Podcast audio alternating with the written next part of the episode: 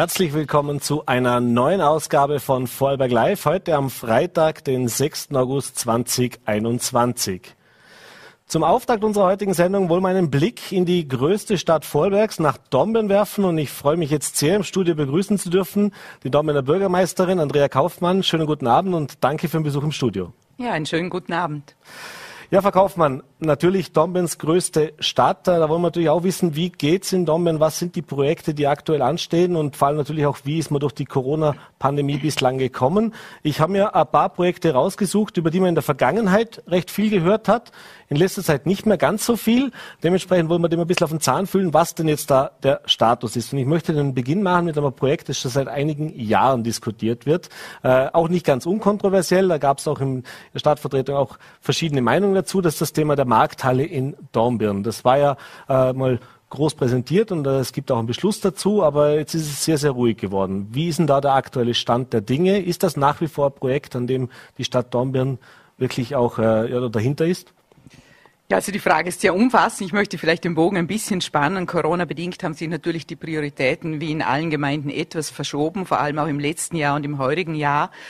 Wir haben uns trotzdem entschieden, äh, weiter zu investieren, natürlich auch große Projekte umzusetzen. Aber es ist ganz klar, bei uns stehen in der Stadt ganz, ganz viele große Bauprojekte an und da muss man die Prioritäten natürlich auch ganz bewusst rein. Und das haben wir getan. Wir haben in der Stadt Dornbirn neben der Pandemie, die wir alle ja mitmachen mussten im letzten Jahr, auch noch zwei Großereignisse gehabt die Gott sei Dank glimpflich verlaufen sind, aber doch auch das Budget äh, für das heutige Jahr beeinflussen. Das eine war im Frühjahr der Felssturz bei der Rappenlochbrücke, die jetzt in diesem Jahr neu gebaut werden muss, auch ungeplant, dass so schnell gebaut werden muss.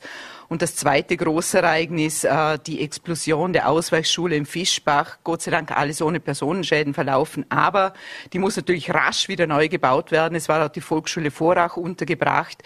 Und die Schülerinnen und Schüler müssen natürlich rasch in die, in die Schule auch zurück können. Und sie wird auch gebraucht für weitere Schulsanierungen und Kindergartensanierungen. Mhm. Also zwei Großprojekte, die jetzt abseits von Corona jetzt voll in Ausarbeiten sind. Für die neue Volksschule Vorach, komplett neue Schule, sind wir in der Durchführung des Architekturwettbewerbs Erwerbes. Auch die wird in den nächsten Jahren gebaut werden. Und natürlich andere Großprojekte. Wir sind ja die einzige Stadt, die auch selber ein Spital führt und dort natürlich die OP-Säle, die umgebaut wurden, jetzt fertiggestellt werden in diesem Herbst. Da geht es jetzt um die Geburtenstation. Also auch dort steht noch sehr, sehr viel an. Und dann ist da die Markthalle, die natürlich, äh, um auf die Frage zurückzukommen, nach wie vor ich persönlich sehr am Radar habe, aber natürlich äh, in einer Priorisierungsreihe eher ein Nice-to-have-Projekt ist, das ich aber natürlich äh, sehr, sehr gerne in Dornbirn umsetzen möchte. Es ist seit Jahren Thema, das stimmt. Und wir haben jetzt gerade kürzlich, wir haben ja eine Zimmerstudie gemacht. Beschlüsse gibt es übrigens noch keine dazu. Soweit mhm. sind wir noch nicht. Aber wir haben eine Studie gemacht, um einmal herauszufinden, ob seine Markthalle überhaupt im Vorarlberg, speziell in Daumen, Potenzial hätte. Da ist eindeutig herausgekommen, sie hat großes Potenzial. Und ganz kürzlich äh, wurden wir wieder bestätigt, weil wir eine Umfrage unter Touristen in Daumen gemacht haben. Früher war Dornbirn eher bekannt für so Geschäftstourismus. Es gab nicht wirklich Urlaubsfamilien, die jetzt daherkamen, Urlaub gemacht haben. Das hat sich in den letzten Jahren stark verändert. Wir sind auch Urlaubsdestination geworden und wie wir diese Touristen auch befragt haben, haben sie zwei Punkte herausgegriffen, die sie an Dornbirn mögen und warum sie Dornbirn als äh, Urlaubsort gewählt haben. Das war die große Gastfreundschaft, die hervorragende Kulinarik und eben dieser Innenstadtflair, den wir haben. Das hat uns natürlich bestärkt. Wir müssen in der Innenstadt natürlich dranbleiben und die Markthalle ist ein Herzensprojekt für mich, das ich natürlich auch noch umsetzen möchte. Wir sind in den letzten Jahren immer wieder mit verschiedenen Investoren auch in Gesprächen gewesen. Wir werden als Stadt die Markthalle sicher nicht selber führen, sondern wir müssen da gute Partner finden. Diese Gespräche laufen, laufen. Aber wie gesagt, wir haben im Moment jetzt durch Schule, Kindergärten andere Projekte, die wir, äh, in die wir im Moment investieren. Mhm. Apropos äh, Wirtschaft bzw. auch äh, Geschäfte und äh, das Wirtschaft oder das, das Leben sozusagen in Dornbirn. Da gab es ja auch ein Projekt, das viel diskutiert worden ist, die Erweiterung des Messeparks. Äh, auch da ist man sich nicht ganz einig geworden oder einig gewesen in der Vergangenheit. Äh, auch da ist es relativ ruhig geworden in den letzten Monaten. Äh, wie ist denn da der aktuelle Status? Das heißt, gibt es da nach wie vor Gespräche oder ist das jetzt momentan mal, ja, wie soll ich sagen, ein bisschen ruhend gestellt? Ja, da gibt's natürlich die ganz grundsätzliche Haltung, dass im Prinzip Handel eigentlich in ein Zentrum gehört. Ich sage jetzt mal ganz grundsätzlich, wir in der Stadt Dornbirn leben seit Jahrzehnten mit Messepark und Innenstadt eigentlich in einer sehr guten Balance. Also bei uns ist man es gewohnt, dass man entweder den Messepark oder in die Innenstadt auch ein bisschen je, je nach Wetter und was man braucht. Ich glaube, die Bevölkerung äh, nimmt beide sehr, sehr gut an und es ist bei uns Gott sei Dank nicht passiert, dass die Innenstadt völlig ausgeblutet ist, weil wir am Stadtrand ein, ein, ein Einkaufszentrum haben. Von dem her ist die Diskussion natürlich nach wie vor aktuell. Es liegt ein Antrag äh, der Messeparkbetreiber vor auf eine Erweiterung des Messeparks. Er ist auch in die Jahre gekommen und jedes Zentrum muss auch einmal saniert, adaptiert und erneuert werden. Dieser Antrag äh, wird voraussichtlich in Absprache mit den Betreibern und mit dem Land im Laufe des Herbst behandelt werden. Dann werden wir schauen. Da hängt natürlich sehr viel ran, auch Verkehrssituationen und andere Dinge. Aber wir sind da in sehr guten Gesprächen. Mhm. Jetzt war die Corona-Situation natürlich auch für die Gewerbetreibenden alles andere als einfach. Äh, Gott sei Dank, jetzt findet das Leben wieder statt, auch in Dornbirn, in der Innenstadt, am Marktplatz. Äh, wie ist denn da die aktuelle Situation? Was bekommen Sie denn für Feedback auch von den Geschäften, von den Händlern ähm, in, in Dornbirn? Sind die alle mehr oder weniger gut durch die Krise gekommen? Unterschiedlich, aber im Großen und Ganzen doch ganz gut. Äh, was ich versuche auch immer in jeder Krise etwas Positives zu sehen. Und das Positive war, dass wir auch im Handel wie in vielen anderen Bereichen auch einen Digitalisierungsschub erlebt haben. Innerhalb kürzester Zeit wurde im letzten Jahr beim Lockdown auch ein Dornbirn-Shop aufgestellt, wo sich die ganzen Innenhandel, äh, die Handelsgeschäfte beteiligen konnten, ihre Produkte online verkaufen konnten. Das hat sich sehr gut bewährt. Also ich denke, da ist zumindest ein bisschen abgefedert worden, äh, zusätzlich natürlich zu den Unterstützungen seitens des Bundes, äh, was an Umsatz verloren gegangen ist. Es sind fast alle doch ganz gut durch die Krise gekommen. Jetzt läuft es wieder. ich höre auch sehr viel positive Signale, dass wegen der Handel sehr, sehr gut wieder anläuft läuft. Also ich denke schon, dass wir da auf einem guten Weg sind in Dornbirn. Mhm. Jetzt hat Dornbirn auch die gute Situation, dass es relativ viele Betriebsflächen gibt, auch viele große Betriebe, die in Dornbirn beheimatet sind. Ein Thema, das natürlich immer kommt, ist, welche Flächen stehen noch zur Verfügung. Neue Betriebsansiedlungen ist natürlich was, was man sich als Stadt auch immer wünscht, äh, nicht zuletzt auch wegen der Arbeitsplätze und der Steuereinnahmen, die damit verbunden sind. Allerdings hat es jetzt einen, äh, zumindest mal eine Idee gegeben, ist ja alles nicht ganz spruchreif gewesen, was für einige Aufregung gesorgt hat, nämlich die vermeintliche Ansiedlung eines Amazon-Warenlagers äh, beziehungsweise eines Auslieferungszentrums, gleich hier in unmittelbarer Nähe auch von unserem, von unserem Studio hier.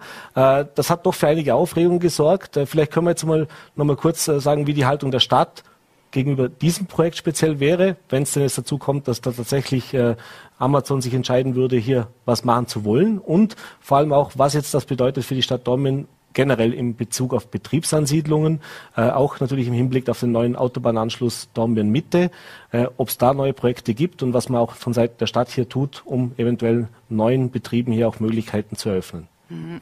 Da muss ich vielleicht ein bisschen ausholen. Wir haben die sehr, sehr gute Situation in Dornbirn, dass wir seit Jahrzehnten eigentlich eine aktive Bodenpolitik betreiben. Das haben meine Vorgänger bereits angefangen.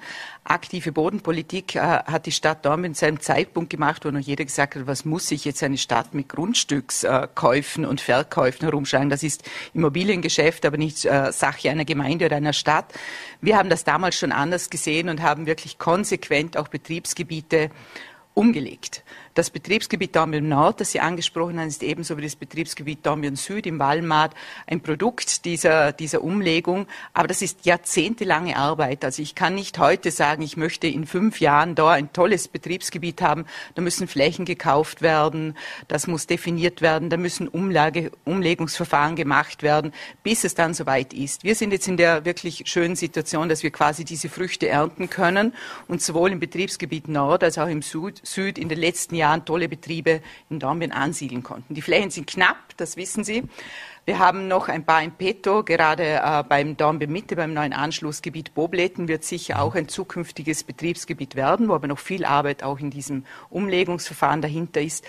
Und wir haben in diesem aktiven Flächenmanagement regelmäßige Sitzungen mit allen Beteiligten intern, wo wir alle Anfragen behandeln. Und natürlich möchten wir Betriebe, produzierende Betriebe möglichst in Dornbirn ansiedeln, die auch Arbeitsplätze schaffen für die Region, die auch nachhaltig in der Region möglichst äh, regionale Betriebe sind. Und da gibt es natürlich ganze Listen von Betrieben, die gerne nach Dornbirn kommen möchten, was mich ja eigentlich sehr freut. Aber wir können uns bis zu einem gewissen Grad äh, dadurch auch aussuchen bei den eigenen Flächen, welche Betriebe wir ansiedeln ansiedeln. Mhm. Amazon ist natürlich ein, ähm, wäre ein Logistikzentrum, äh, das jetzt nicht ein produzierender Betrieb ist. Und ich finde es persönlich nicht unbedingt erstrebenswert, wenn in einem hochwertigen Betriebsgebiet für produzierende Betriebe ein Logistiker oder in dem Fall ein Verteilzentrum von Amazon sich niederlassen würde. Es sind private Flächen, die dort im Gespräch sind. Also wir haben nur zu einem gewissen Grad auch Einflussmöglichkeiten. Wenn privat verkauft wird, wird es so gemacht. Aber ich hoffe doch, äh, dass wir in diesem Betriebsgebiet eher mit produzierenden Betrieben in Zukunft arbeiten können. Mhm. Jetzt ist das natürlich ein wichtiger Einnahmenfaktor, auch die, die Wirtschaftsbetriebe in einer Stadt. Domin hat auch äh, in den vergangenen Jahren immer sehr, sehr, sehr, sehr gutes Budget eigentlich gehabt. Da ist finanziell sehr gut dargestanden. Dann kam natürlich die Krise. Das letzte Jahr war schon schwierig. Jetzt galt es auch ein Budget für dieses Jahr aufzustellen. Ich glaube, es sind knapp 312 Millionen Euro Budget, also doch eine ganz schöne Summe, die man da stemmen muss. Äh, wie sieht es denn äh, die Prognose für dieses Jahr aus? Jetzt haben wir das halbe Jahr oder mehr wie das halbe Jahr eigentlich schon vorbei. Äh, als Bürgermeisterin ein lachendes und ein weinendes Auge oder zufrieden oder vielleicht auch ein bisschen Sorge, was jetzt noch die nächsten Monate bringen?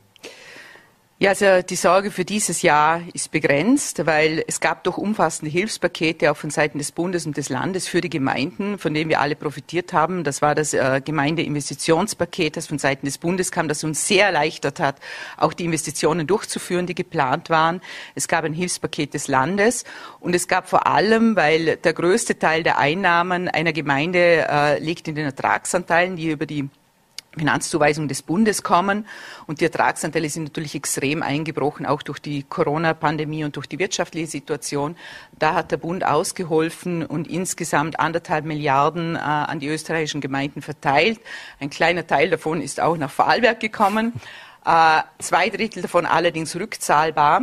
Der Effekt ist jetzt, dass wir in diesem Jahr im Prinzip, äh, was die Einnahmensituation äh, angeht, eigentlich ganz gut dastehen durch diese Ertragsanteile, die wir als Vorschuss bekommen haben. Allerdings sehr achtsam bleiben müssen, weil dies sind rückzahlbare Ertragsanteile und ab 22, 23, 24 werden diese Rückzahlen dann äh, schlagend werden mhm. und das heißt, dass die finanzielle Situation der Gemeinden in Zukunft sehr eng sein wird.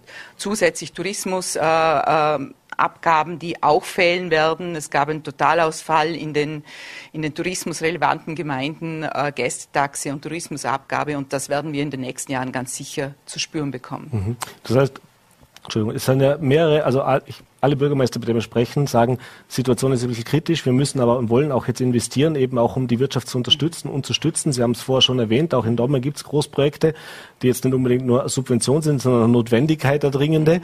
Äh, aber das heißt, für die nächsten Jahre, der Ausblick, äh, kann es durchaus sein, dass das ein oder andere Projekt äh, vielleicht auch verschoben werden muss, weil eben die Mittel auch mittelfristig in der Prognose nicht wirklich besser werden. Ja, das kann durchaus sein. Wir haben jetzt große Projekte in Pipeline. Ich habe einige genannt. Auch in Haselstauden wird ein großes Kinderhaus, auch ein Veranstaltungssaal, Turnsaal für die neue Schule gebaut werden. Diese Projekte sind so weit fortgeschritten, dass sie de facto nicht mehr jetzt gestoppt werden können. Und das wollen wir auch nicht, sondern die werden durchgezogen. Das bindet aber natürlich auf die nächsten drei, vier Jahre extreme Investitionsmittel. Von dem her müssen wir schon schauen, äh, dass wir weite Großprojekte sehr vorsichtig angehen. Mhm. Thema Grundstücke, das Familiensilber sozusagen, ist ja auch immer ein Thema in solchen Situationen. Äh, wir haben Bürgermeister von Frastlos letzte Woche da gehabt, der gesagt hat, ja, wir werden uns auch damit abfinden müssen, dass wir vielleicht das ein oder andere Grundstück verkaufen müssen, um die Möglichkeiten zu schaffen, natürlich A, Wohnraum, aber B, eben auch gewisse Projekte stemmen zu können. Äh, in Dortmund ist ja auch hier in einer sehr auf einer komfortablen Lage, dass man doch recht viele Grundstücke, recht viel Boden besitzt. Und es war auch immer der, die, die Politik, dass man gesagt hat, wo es möglich ist, auch hier das noch zu vermehren. Äh, ist da schon irgendwas angedacht? Also der Selbstzweck äh, für eine Grundstückspolitik ist nicht, dass man möglichst viel Vermögen anhäuft, sondern wir haben im Prinzip drei Gründe, um Grundstücke zu erwerben und wieder zu verkaufen. Das sind eben Betriebsansiedlungen, wo wir an Betriebe äh, diese Grundstücke weitergeben können. Das ist natürlich ganz stark der Wohnbau. Äh, wo wir vor allem gemeinnützigen Wohnbauträgern entsprechende Grundstücke zur Verfügung stellen können, die sonst vielleicht nicht verfügbar wären. Und das ist natürlich die Möglichkeit für Tauschgrundstücke, wenn mhm. wir irgendwo anders was erwerben. Also es ist jetzt nicht so, dass wir ein Grundstück verkaufen, um den laufenden Haushalt zu finanzieren. Das wäre aus meiner Sicht nicht richtig, sondern wir versuchen eben, das äh, entweder an Wohnbauträger oder an Betriebe weiterzugeben oder entsprechend eben zu tauschen. Mhm. Das Portfolio ist nicht so groß, äh, wie Sie jetzt erwähnt haben. Wir haben schon sehr viel an, an, an, Grundstücken weitergegeben in den letzten Jahren, um auch vor allem den gemeinnützigen Wohnbau zu forcieren. Mhm. Und auch, wie gesagt, für die Betriebsansiedelung ein paar Tauschgrundstücke haben wir Gott sei Dank noch. Noch, noch was in der Hinterhand. Mhm. Äh, ein Thema, das natürlich jetzt auch äh, diese Woche wieder aufgekommen ist, ist das Thema Schulen. Und zwar jetzt nicht unbedingt nur die Klassen und die Größen und die Verfügbarkeit zu haben, was ja in Domben eben mit diesem Neubauthema ist, sondern eben auch, wie geht es im Herbst weiter mit den Schulen. Und da habe ich jetzt die Bürgermeisterin und Gemeindeverbandspräsidentin praktisch da. Deswegen diese Frage vielleicht auch in beiden Funktionen. Jetzt hat der Bildungsminister angekündigt, dass im Herbst Schulen mit Filteranlagen ausgerichtet werden sollen, wenn nach einer Evaluierung das eben dort nicht gelüftet werden kann oder nur schwierig. Und das Ganze wurde noch ein bisschen ja, vage auch formuliert, wie das Ganze dann auch finanziert werden soll, wie das jetzt auch in diesen fünf, sechs Wochen, die wir jetzt noch bleiben bis zum Schulstart, umgesetzt werden sollen. Äh, haben Sie da schon nähere Informationen jetzt und vor allem, äh, was sagen Sie jetzt als betroffene Bürgermeisterin und was hören Sie auch aus den anderen Gemeinden als Gemeindeverbandspräsidentin? Zu ja, Sie sagen es richtig, es ist noch sehr vage formuliert. Ich kenne auch nur das Schreiben des Gemeindebundes und das Schreiben äh, des Bundesministers. Ich habe das jetzt mal intern für uns in der Stadt an die zuständige Hochbauabteilung weitergeben mit der Bitte zu prüfen, was heißt das für uns in den Schulen. Es ist für mich sehr vage, wenn eine B- und Entlüftung stattfindet, wenn nicht gelüftet werden kann, da müssen Luftfilteranlagen. Was das dann wirklich heißt und welche Räume oder welche Schulgebäude dann solche Luftfilteranlagen dann brauchen, kann ich jetzt noch gar nicht beurteilen. Wir werden es sehen. Aber wie die Finanzierung ausschaut, ist noch sehr vage. Ich hoffe, dass wir das in den nächsten Wochen noch irgendwie näher dann hinkriegen. Kommen wir, wir sind schon am Ende der Zeit. Äh, eine Frage habe ich noch, das Thema Impfen. Natürlich überall ein Thema. Jetzt ist Domben, hat ein Stadtkrankenhaus, ist nicht Teil der Landeskrankenhäuser. In den Landeskrankenhäusern gilt für neu eingestellte Personen ab dem 1. September eine Impfpflicht. Ich glaube, das Krankenhaus Domben agiert nach demselben Muster. Äh, ist das für Sie als Bürgermeisterin auch eine Option, das zu sagen, in den gemeindeeigenen Betrieben generell sowas zu überdenken? Also Lehrer werden ja auch diskutiert, aber zum Beispiel auch im, im Rathaus. Oder wie stehen Sie dieser Diskussion gegenüber? Ja, Impfpflicht ja oder nein. Ich denke, man muss da differenzieren es macht für mich durchaus dort Sinn, wo man viel mit Kunden in Kontakt ist oder wo man wirklich äh, auch gefährdete Gruppen äh, betreut. Also für unser Stadtspital, fürs Krankenhaus haben wir gesagt, wir möchten da natürlich auch mit dabei sein. Wir werden auch bei den städtischen Pflegeheimen äh, empfehlen und als Träger das so machen, dass äh, Neueinstellungen geimpft sein sollten. Inwieweit das dann für Betriebe, Rathaus und so weiter Sinn macht, muss man sich anschauen. Ich glaube, das geht nur gemeinsam. Da ist mhm. wieder meine Funktion als Gemeindeverbandspräsidentin gefragt. Da müssen wir schon schon ein bisschen ausloten, wo es Sinn macht und wo diese Empfehlung auch äh, stattfinden soll. Schlussendlich ist es Entscheidung der Träger, äh, das durchzuführen, nicht. Aber ich bin durchaus dafür, dass in bestimmten Bereichen auch äh, so eine Impfpflicht eingeführt wird. Frau Bürgermeisterin, vielen Dank für den Besuch im Studio und diesen Einblick, was sich so tut in Dombern. Äh, einiges steht an. Ich glaube, langweilig wird's nicht. Trotz, trotz Sommer, äh, Sommerloch gibt's da keines. Bedanke mich nochmal für den Besuch im Studio. Alles Gute und einen schönen Abend. Danke, herzlich schönen Abend. Danke. Ja, meine Damen und Herren, und wir machen gleich weiter. Und ich freue mich jetzt sehr, dass wir nach Innsbruck schalten können. Ich freue mich jetzt sehr, Sie begrüßen zu dürfen, die Virologin Dorothea von Leer. Schönen guten Abend. Vielen Dank, dass Sie sich die Zeit genommen haben und herzlich willkommen bei Vorarlberg Live. Guten Abend. Ja, Frau von Leer, äh, Sie sind Virologin, äh, vielfach auch schon in den Medien gewesen, zuletzt am Mittwoch an der Seite des Bildungsministers auch, wo es darum ging, äh, wie man jetzt im Herbst mit der Pandemie auch in den Schulen umgeht. Wir wollen jetzt gar nicht so sehr über äh, Impfen und die Vorteile von der Impfung reden, das haben wir schon zigmal gemacht. Aber was natürlich jetzt schon ein Thema ist, und da sind Sie die Expertin auch dafür, ist das Thema dieser Virusvarianten, des Virus, des Coronavirus per se, weil da gibt es die unterschiedlichsten Meldungen gerade in den letzten Wochen. Jetzt gibt es diese Delta-Variante aktuell, äh, die jetzt mittlerweile tatsächlich auch die Vorherrschaft bei den Infektionen mehr oder weniger flächendeckend übernommen hat. Und kaum haben wir uns an die gewöhnt, taucht jetzt auch eine sogenannte Lambda-Variante auf. Und bei der gibt es jetzt erste Meldungen, dass es hier äh, nicht ganz sicher ist, ob die Impfung nach wie vor wirkt oder wie gut sie wirkt. Vielleicht können Sie uns einmal ein bisschen erklären, grundsätzlich zu diesem Virus, wie diese ganzen Mutationen jetzt äh, zu verstehen sind und wie Sie auch die Situation einschätzen und auch die Gefahr, dass wir jetzt vielleicht in ein, zwei Monaten wirklich mit einer Variante konfrontiert sind, äh, die uns dann tatsächlich vor Probleme stellt, die wir uns heute nicht ausmalen. Ja, das Prinzip ist ja dass das Virus äh, sich ständig verändert und sich auch ständig ähm, anpasst an die Umgebung. Das heißt, es versucht immer effizienter sich auszubreiten. Und wenn viele Menschen immun sind durch eine Impfung oder eine Infektion, dann ähm, setzen sich solche Viren durch, die das umgehen können, diese Immunantwort. Je mehr Virusvermehrung da ist, je größer ist die Chance natürlich, dass solche Varianten hochkommen. Ähm, das heißt also, um, um das Variantengeschehen wirklich zu kontrollieren, müsste man überhaupt das Virusgeschehen kontrollieren. Mhm. Nun ähm, haben die Varianten eben diese beiden Faktoren immer weiter optimiert. Damals diese Alpha-Variante, auch britische Variante genannt, die hat ja schon eine sehr hohe Ansteckungsrate gehabt. Dann hatten wir ja Südafrika und Brasilien. Das sind zwei Varianten, die eben jetzt Beta und Gamma heißen. Mhm. Das sind zwei Varianten, die nicht sehr ansteckend waren, zum Glück, aber die sehr gut dem Immunsystem entkommen konnten, äh, sodass einige Impfungen deutlich schlechter wirkten, ähm, andere aber immer noch sehr gut schützen. Und jetzt haben wir so ein bisschen eine Mischung mit dieser Delta-Variante auf, ähm, die auch das Immunsystem bis zu einem gewissen Grad umgehen kann. Äh, das heißt also auch äh, Geimpfte oder äh, früher Infizierte durchaus schon infizieren kann äh, und eben auch noch ansteckender ist sogar als diese britische Variante. Mhm. Und dieses Virus ähm, gegen das sind wir aber anscheinend noch geschützt im Moment mit unseren Impfstoffen, auch in England.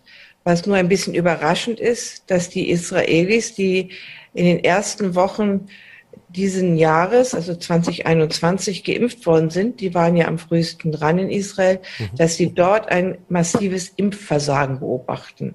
Man vermutet eben, dass die Impfung zwar sehr gut wirkt, aber eben doch nicht so ewig hält. Also es könnte gut sein, dass es doch ratsam ist, gerade für die, die im ersten Quartal schon geimpft wurden, dass die sich zum Winter jetzt ähm, die Impfung auffrischen lassen. Ich denke, das wird auch allgemein dann äh, wahrscheinlich eine Empfehlung werden. Mhm. Die, die erst im zweiten oder dritten Quartal geimpft sind, da wird die Impfung sicherlich noch eine Weile halten. Aber die ersten Geimpften sollten schon daran denken, dass sie jetzt vielleicht zum Winter, wo die Delta-Variante ja vorherrscht, sich nochmal auffrischen lassen, die Impfung. Dann sind sie dann auch gut geschützt. Mhm.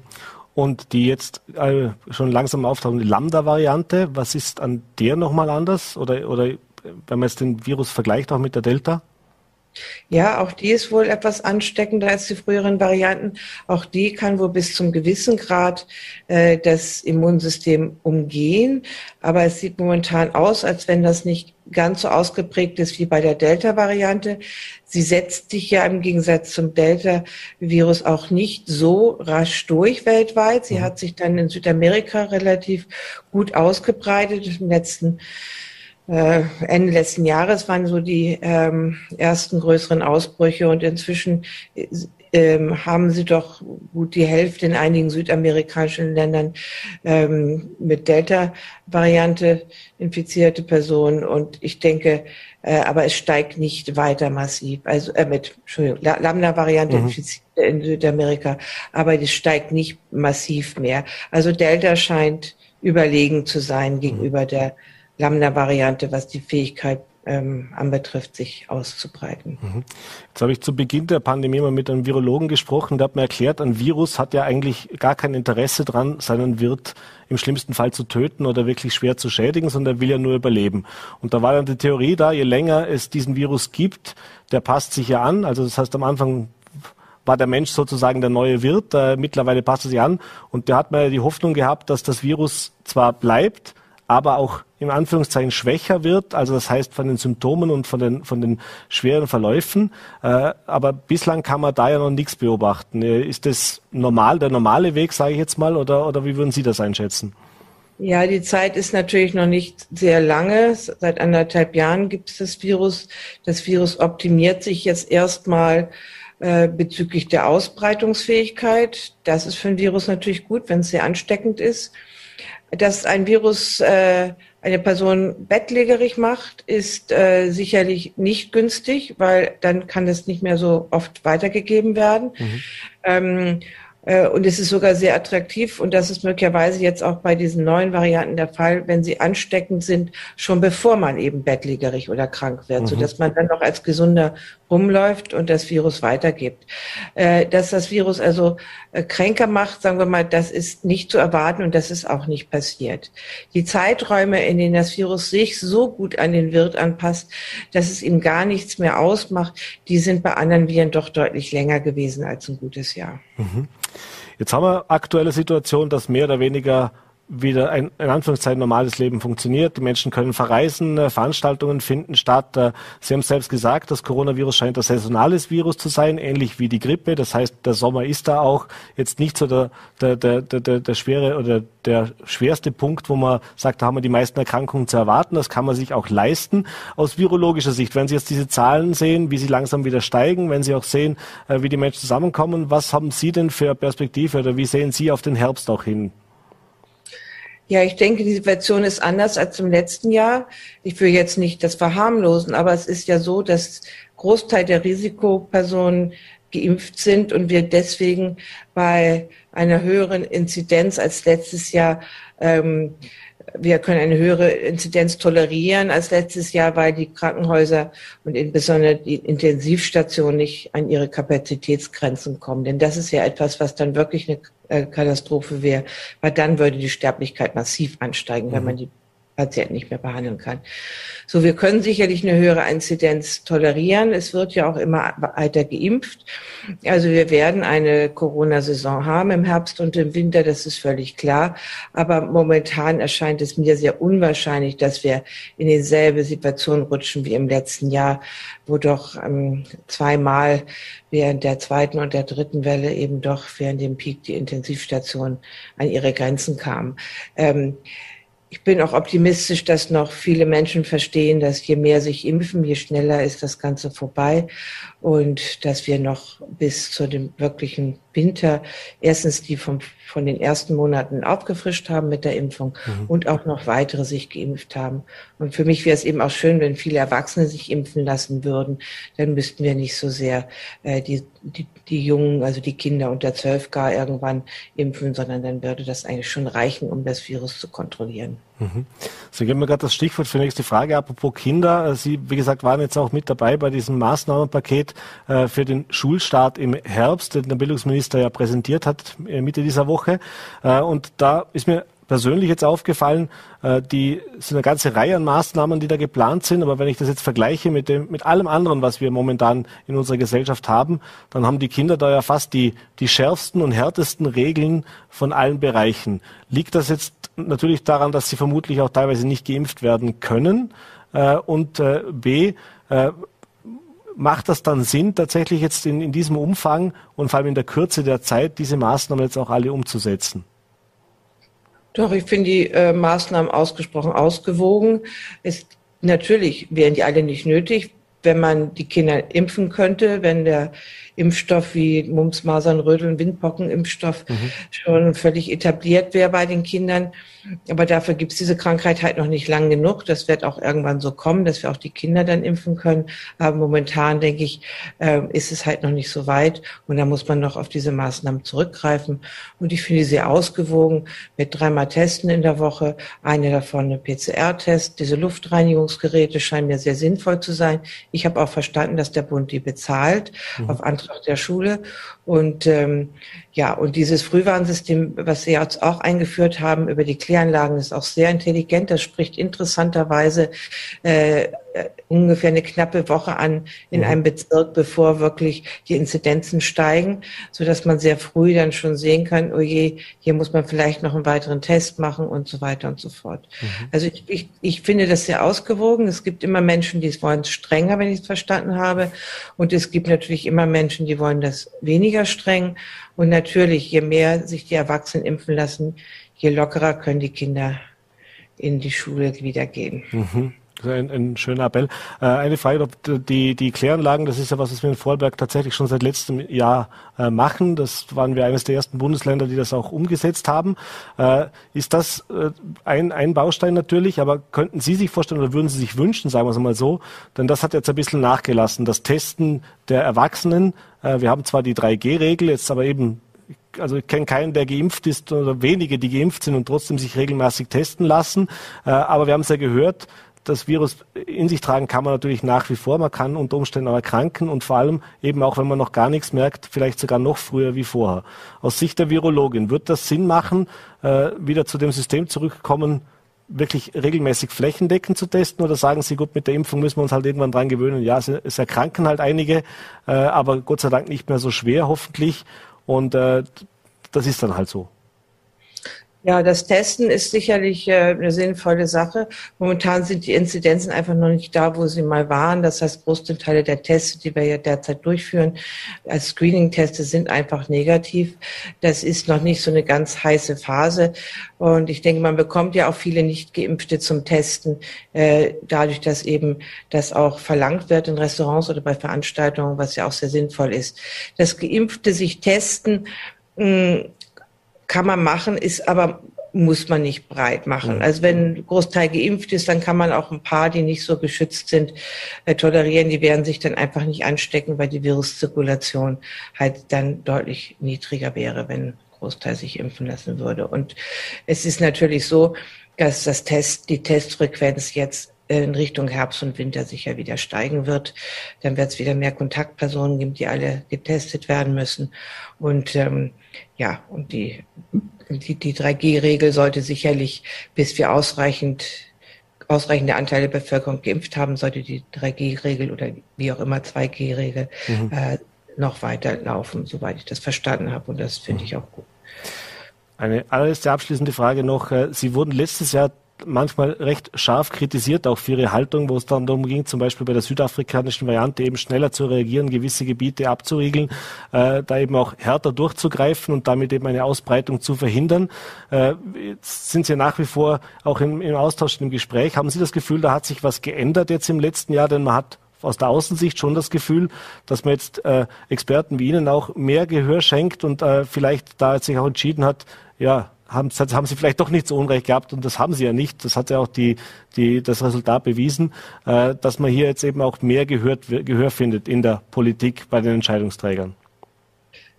Ja, also ich denke, äh, ich hatte ja zwei Forderungen und die eine Forderung nach der Regionalität, das heißt möglichst früh zu reagieren, bevor das, bevor so ein Ausbruch sich ähm, ausweitet und dort eben mit Ausgangstests oder wie das dann gelaufen ist, eben zu verhindern, dass das Virus sich ausbreitet aus einem lokalen Ausbruch heraus.